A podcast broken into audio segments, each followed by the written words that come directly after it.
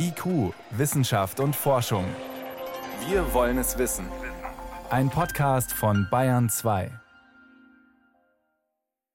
Willkommen zum Corona News Podcast. Wie jeden Dienstag, mein Name ist Jan Toczynski, ich bin Wissenschaftsredakteurin beim Bayerischen Rundfunk und wir beantworten auch diesen Dienstag die drängendsten Corona-Fragen der Woche mit Dr. Christoph Spinner. Er ist Infektiologe und Pandemiebeauftragter des Münchner Klinikums rechts der ISA. Ich grüße Sie, Herr Spinner. Hallo, Frau Toczynski, ich grüße ja. Sie. Thema diese Woche sind Menschen, die sich freiwillig mit dem Coronavirus infizieren. Wir sprechen über Teststrategien und über die Frage, wie sinnvoll Impfungen von Kindern wären. Zunächst aber dieses hochinteressante Thema. Wir alle versuchen ja momentan, uns eigentlich, wenn es irgend geht, nicht mit dem Coronavirus zu infizieren. Und nun gibt es Untersuchungen, die genau das Gegenteil machen. Sie tragen den sperrigen Namen Human Challenge Trials und sind letztes Wochenende in Großbritannien gestartet. Dort werden junge Menschen zwischen 18 und 30 Jahren mit dem SARS-CoV-2-Virus infiziert.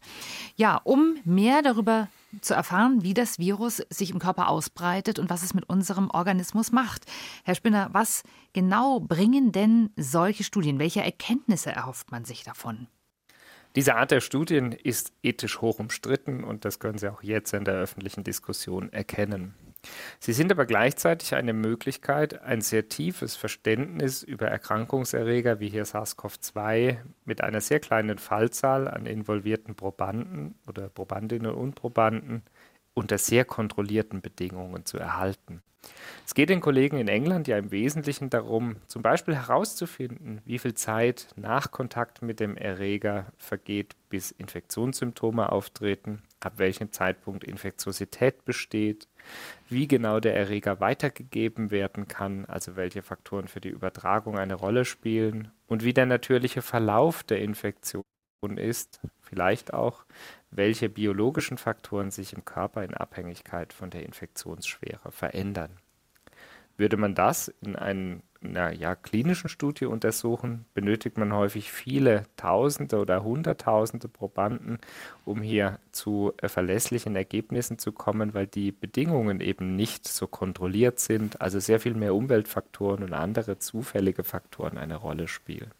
Man infiziert Menschen vorsätzlich mit einem Erreger und jeder weiß, dass Covid-19 zwar deutlich seltener, aber auch für junge Menschen tödlich verlaufen kann und deshalb bleibt es am Ende eine ethische Grenzabwägung, ob dieses Vorgehen in der Wissenschaft akzeptabel ist. Über die ethischen Fragen sprechen wir gleich noch. Mich interessiert vorher noch, äh, die Menschen, die jetzt an der Studie teilnehmen, werden ja mit dem äh, ja, sogenannten Wildtyp, also mit der ersten uns bekannten Variante von SARS-CoV-2 infiziert, also gar nicht mit den neuen äh, Varianten, mit den Mutanten. Wie aussagekräftig kann denn dann eine solche Untersuchung überhaupt sein? Wir werden, oder zumindest ist so die Erwartungshaltung, schon sehr viel über die, das Verhalten des SARS-Coronavirus-2-Erregers lernen. Denn auch die Virusvarianten dürften nicht wesentlich zur Veränderung grundlegender Funktionen, wie zum Beispiel der Inkubationszeit, also der Dauer, die vergeht zwischen Kontakt mit dem Erreger und dem Auftreten der Symptome, oder auch der Erkrankungsschwere jetzt vergesellschaftet sein. Bei allen sogenannten besorgniserregenden Varianten ist es ja zumindest nach allem, was wir heute wissen, so, dass die Infektiosität, also die Wahrscheinlichkeit der Übertragung erhöht ist, nicht aber die Erkrankungsschwere. Und ich versuche es vielleicht mal so zu vereinfachen. Wir werden über die grundlegenden Eigenschaften des Virus hier systematisch und unter kontrollierten Bedingungen sehr viel mehr wissen und kennenlernen, als wir heute schon wissen. Hm.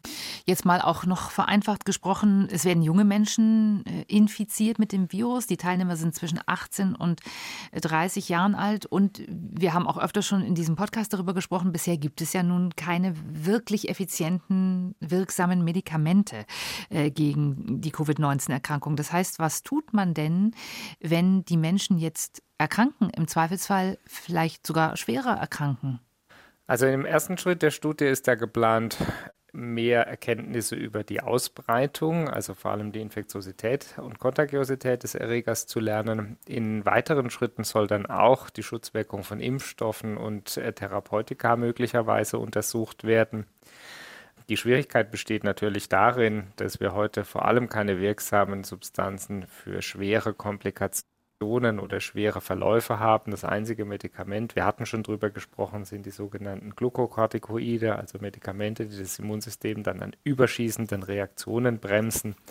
Und Jetzt ist bei ansonsten gesunden Menschen, die keine Risikofaktoren haben, also nicht übergewichtig sind, keine Erkrankungen des Herz-Kreislauf-Systems haben, die Wahrscheinlichkeit schwerer oder tödlicher Verlaufsformen sehr gering, was Covid-19 anlangt, aber eben nicht bei Null. Und ich glaube, es kommt ganz entscheidend darauf an, auch jeden Menschen darüber genau aufzuklären, der an diesen Studien teilnehmen möchte, ob er dieses Risiko eingehen will. Auf der anderen Seite, und es stehen hier zwei Interessen diametral gegenüber, nämlich der Schutz des Patienten, dem auch jede Ärztin, jeder Arzt verpflichtet ist, und auf der anderen Seite eine Pandemiesituation, wo es auch darauf ankommt, möglichst schnell, möglichst viel über SARS-CoV-2 zu verstehen um vielleicht noch bessere Maßnahmen im Kampf gegen Covid-19 wie die bekannten AHA-Regeln zu etablieren.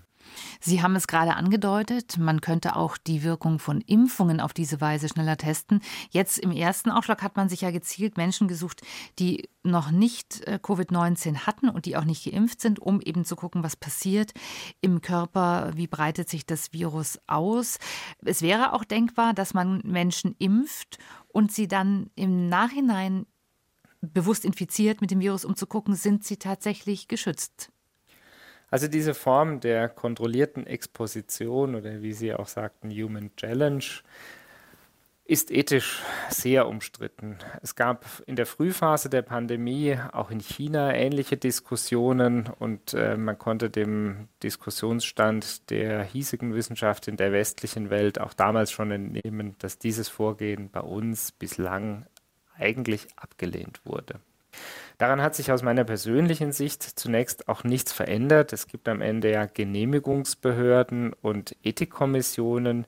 Für Deutschland kann ich mir ein derartiges Setting zurzeit nicht vorstellen. Am Ende bleibt es aber natürlich auch eine gewisse Diskussion innerhalb der Wissenschaft und ja, es mag vielleicht auch ein gewisser Tabubruch sein, ich glaube, es wird schon auch darauf ankommen, dass wir in der Gesellschaft, aber auch als Wissenschaftlerinnen und Wissenschaftler darüber sprechen, ob wir dieses Vorgehen akzeptabel finden.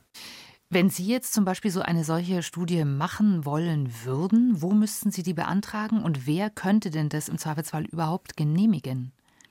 Es kommt ein bisschen darauf an, was genau untersucht werden soll, ob es sich um eine Studie handelt, die unter das sogenannte Arzneimittelgesetz fällt, also Arzneimittelzulassungsstudien, oder ob es nur darum geht, ähm, Einflüsse auf Menschen zu untersuchen. In allen Fällen sind Ärztinnen und Ärzte in Deutschland verpflichtet, eine sogenannte berufsrechtliche Beratung bei der zuständigen Ethikkommission durchzuführen.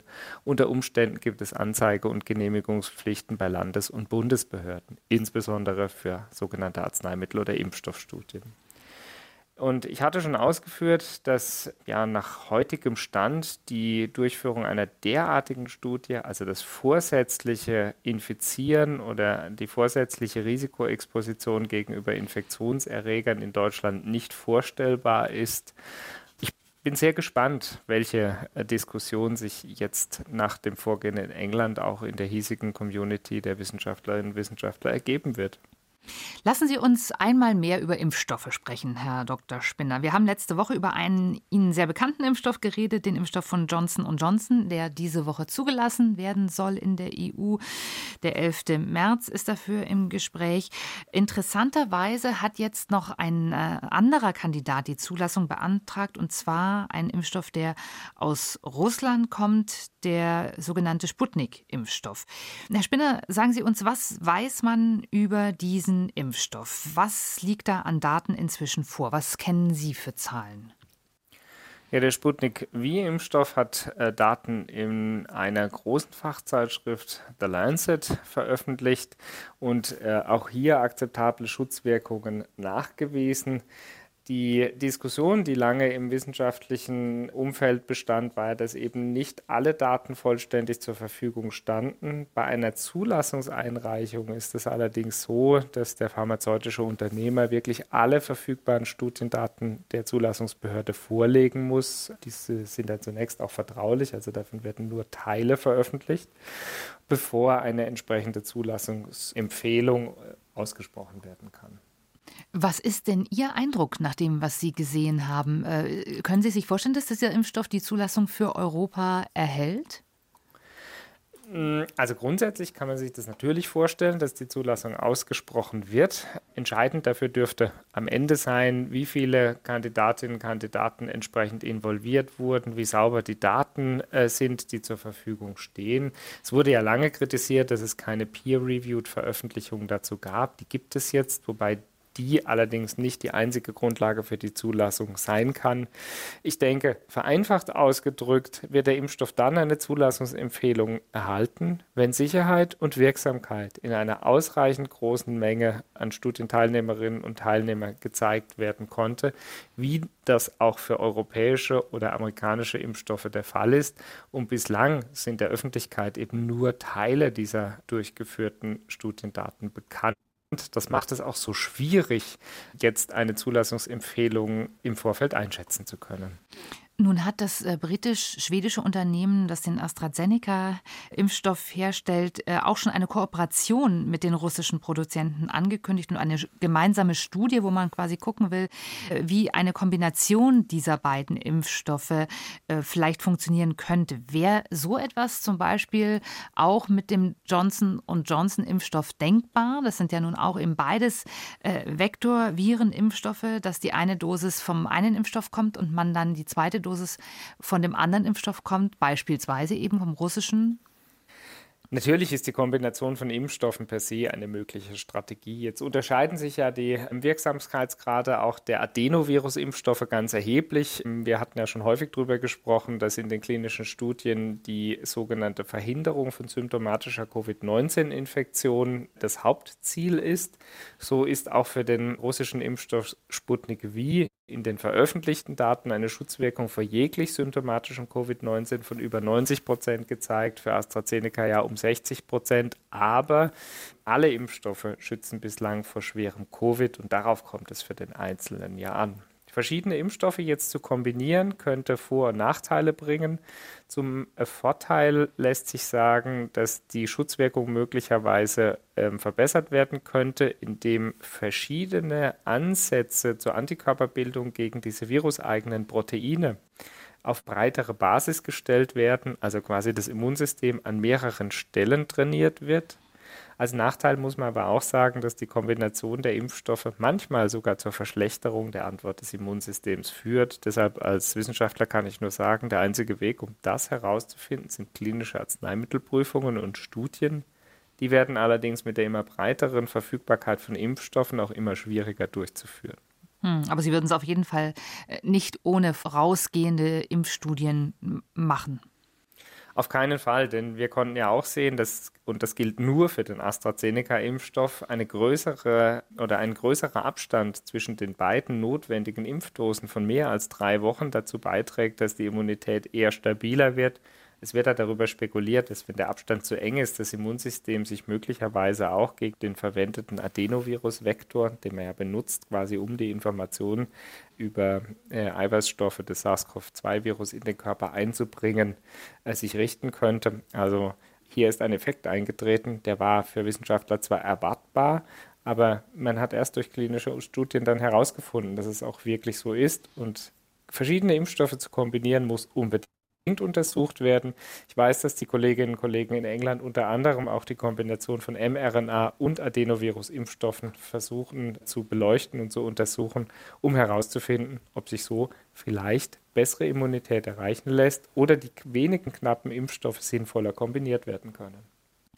Noch einmal Stichwort Impfstoffe. Wir sehen allmählich, dass äh, doch inzwischen einige Menschen geimpft sind, äh, in der ersten Prioritätsgruppe zumindest. Und im Zuge dieser zunehmenden Impfungen kommt jetzt auch das Thema auf, dass die Nicht-Geimpften ein größeres Risiko haben, sich zu infizieren. Und da kommen auch die Kinder und Jugendlichen wieder verstärkt in den Fokus. Und damit die Frage, müssten eben nicht auch Menschen unter 18 jetzt zügig geimpft werden? Frage an Sie, Herr Spinner, ja, sollte man Kinder impfen? Grundsätzlich klare Antwort ja, denn wir wissen auch von anderen Atemwegserkrankungen, dass insbesondere Kinder und Jugendliche ein hohes Risiko haben, an diesen Erkrankungen oder diese Infektionen zu erleiden und sie damit auch weitergeben zu können. Jedenfalls ja aus pandemischer oder epidemiologischer Sicht. Auf der anderen Seite steht dem aktuell noch entgegen, dass es noch keine ausreichenden Sicherheit und Wirksamkeitsdaten für Kinder gibt, denn es ist ganz normal, dass Arzneimittel zunächst in Risikogruppen, in Erwachsenen und erst später in Kindern und zwar dann in absteigendem Alter getestet werden. Also zunächst werden junge Heranwachsende und dann später ältere Kinder getestet, um sowohl eine korrekte Dosis ermitteln zu können, als auch die Sicherheit und Wirksamkeit zu untersuchen. Das heißt, auch hier gilt, wir brauchen erst die Studienlage, die klar macht, für Kinder ist der Impfstoff gut verträglich, beziehungsweise auch in welcher Dosis ist der Impfstoff gut verträglich. Aus meiner Sicht ist Sicherheit und Effektivitätsprüfung aller Impfstoffe immer unerlässlich und die Sicherheits- und Effektivitätsprüfung ist grundsätzlich immer auch die Zulassungsgrundlage. Ganz vereinfacht ausgedrückt, ohne Studie keine Zulassungsmöglichkeit. Und dass Kinder hier naturgemäß erst nach erwachsenen Arzneimittelprüfungen zugeführt werden, dient vor allem auch dazu, sie als besonders empfindliche Gruppe besser zu schützen. Nun hat auch AstraZeneca in diesem Bereich angekündigt, bereits Studien auf den Weg gebracht zu haben mit Kindern zwischen 12 und 17 Jahren. Wagen Sie da eine Prognose, welche dieser Impfstoffe, die wir jetzt schon kennen, da vielleicht als erstes eine Chance haben könnte? Es laufen meiner Kenntnis nach verschiedene Arzneimittelprüfungen der Impfstoffe bei Kindern von verschiedenen Herstellern, zum Teil in unterschiedlichen Phasen. Es ist sehr schwierig abschätzen zu können, wer als erster durchs Ziel kommt, denn entscheidend dafür ist auch, wo wurde die beabsichtigte Anzahl an Studienteilnehmerinnen und Teilnehmern schon rekrutiert und wie ist das lokale Infektionsgeschehen also wie wahrscheinlich ist es, dass Infektionen auftreten, dass der Unterschied zum Placebo gezeigt werden kann. Hm.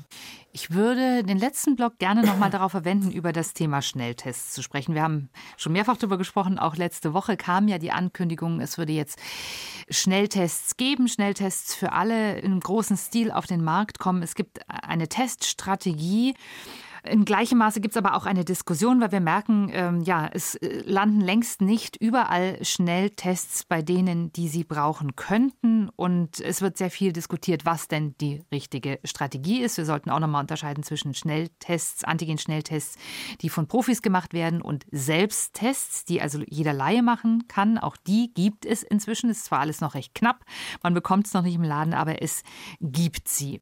Wenn wir mal in Österreich gucken, da ist es so, dass zum Beispiel Schulen und Kindergärten Kindergärten mindestens zweimal die Woche getestet werden, sowohl Lehr Lehrkräfte als auch Schüler. Bei uns ist der Stand jetzt gerade für Lehrkräfte zweimal die Woche und für Jugendliche über 15. Herr Spinner, ich würde gerne mit Ihnen mal auf eine Teststrategie gucken. Es gibt ja inzwischen verschiedene Papiere dazu, die eine Forschergruppe, die man inzwischen unter dem Namen No Covid kennt, äh, entwickelt hat und die sich auch das Thema strategisches Testen vorgenommen haben. Wenn Sie sich das anschauen, also Schulen, Kitas, auch dort heißt es mindestens zweimal die Woche und zwar alle, die in solche Einrichtungen gehen, Unternehmen auch ähnlich. Wie sehen Sie das? Ist das für Sie überzeugend? Wäre das ein Ansatz? Also Tests können ja ein Ansatz sein, um die Ausbreitung von SARS-CoV-2 zu bremsen. Dabei spielen mehrere Faktoren eine entscheidende Rolle, wie wirksam diese Teststrategien dann Einfluss haben. Zum einen kommt es natürlich auf die Wahrscheinlichkeit der Infektionen an, vereinfacht ausgedrückt den Anteil der Infektionen, die in einer Population vorkommen, also wie häufig SARS-CoV-2 sich überhaupt ausbreitet. Wir kennen das als Inzidenz der Faktor, wie häufig wird getestet, einmal, zweimal oder dreimal in der Woche und wie gut ist der Test, also wie gut ist seine Empfindlichkeit, einmal Sensitivität, aber wie wahrscheinlich ist auch, dass der Test nur dann positiv ist, wenn eine Infektion vorliegt, also Spezifität. Und diese Faktoren muss man stets zusammen betrachten. Das Problem liegt darin, dass insbesondere die leicht durchführbaren Antigentests, die auch für Selbsttests verwendet werden, derzeit gibt es sieben zugelassene Tests für die Selbstanwendung in Deutschland, eine deutlich niedrigere Empfindlichkeit als die PCR haben. Die Empfindlichkeit, also Sensitivität, liegt nämlich nur um etwa 50 Prozent. Also nur jede zweite Infektion wird auch als solche bei asymptomatischen Menschen erkannt. Auf der anderen Seite bleibt aber auch das Problem der Spezifität. Sind die Tests zum Beispiel in 99 Prozent spezifisch, bedeutet das, dass einer in 1000 Tests falsch positiv ist. Das klingt an sich jetzt erstmal nicht viel, aber wenn wir plötzlich darüber sprechen, dass jeder Erwachsene in Deutschland einen Test erhalten wird, bedeutet dies dann bei 80 oder über 80 Millionen Bürgern eine hohe Anzahl an falsch positiver Tests. Also es kommt darauf an, diese Teststrategie vernünftig zu kombinieren, aber den Menschen auch klar mit an die Hand zu geben, was ein Testergebnis bedeutet. Ein positives Antigentestergebnis bedeutet nämlich noch lange nicht, dass auch wirklich eine SARS-CoV-2-Infektion vorliegt. Und das sind viele Herausforderungen. Deshalb bewerte ich persönlich den Einfluss der Tests auf die Pandemie auch als nur ja begrenzt. Also viele Länder, wie zum Beispiel Österreich und Tschechien, die ja mit sehr breiten nationalen Testprogrammen versucht hatten, die Infektionszahlen einzudämmen, sind meines Erachtens heute in einer Situation, die wir als nicht vorteilhaft bezeichnen würden. Sehr viele Neuinfektionszahlen trotz Öffnung noch weiter steigende Neuinfektionszahlen und Diskussionen um erneute Lockdown-Notwendigkeit. Das heißt, wenn ich das kurz zusammenfasse, einfach nur im Discounter die Tests besorgen und sich einfach relativ willkürlich äh, ein bisschen in der Nase rumstochern, bringt uns nichts. Aber wenn wir jetzt mal sagen, zum Beispiel Betriebe, wo Großraumbüros nicht anders möglich sind, da wäre es sinnvoll, gezielt so oft wie möglich und sehr regelmäßig zu testen, oder? Könnte eine Möglichkeit sein, würde aber dann auch bedeuten, dass häufiger als einmal in der Woche mit den Antigen-Selbsttests getestet werden muss, weil deren Empfindlichkeit bei asymptomatischen Menschen so gering ist man muss dann besprechen, wie man mit den falsch positiven Tests umgeht. Also wie sollen die Tests überhaupt einer Klärung zugeführt werden? Was bedeutet das an indirekte Folgekosten bei positiven Tests für Arbeitgeber und Mitarbeitende, wenn sie dann zu Hause in Quarantäne sind, um die ja, Wahrscheinlichkeit der Infektion zu klären? Und eines setzen alle Teststrategien immer voraus, dass sich das Verhalten der Menschen nicht wesentlich ändert. Aber ich frage Sie direkt, was würden Sie wohl tun, wenn Sie sich dreimal in der Woche SARS-CoV-2 testen würden mit einem Antigentest und das Ergebnis immer negativ ist? Behalten Sie dann alle Schutzmaßnahmen so gleich bei, wie sie heute sind?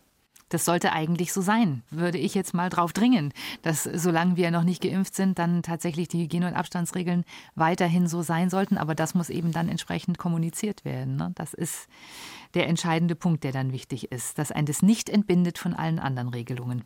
Es ist ein komplexes Puzzle, da bin ich ganz bei Ihnen. Und die einzige Möglichkeit, die Pandemie wirklich dauerhaft kontrollieren zu können, werden wirksame und sichere Impfungen sein. Deshalb, das Testen kann jetzt vielleicht ein Teil in der Strategie sein, bis wir jedem Bürger und jeder Bürgerin in Deutschland ein entsprechendes Impfangebot machen konnten. Und dann wird es erst wirksam gelingen, dass die Infektionszahlen zurückgehen. Also immer noch viele offene Fragen und ich danke Herrn Dr. Christoph Spinner, dass er auch diese Woche wieder Zeit für uns hatte. Vielen Dank. Ich danke Ihnen. Bleiben Sie gesund. Auf bald.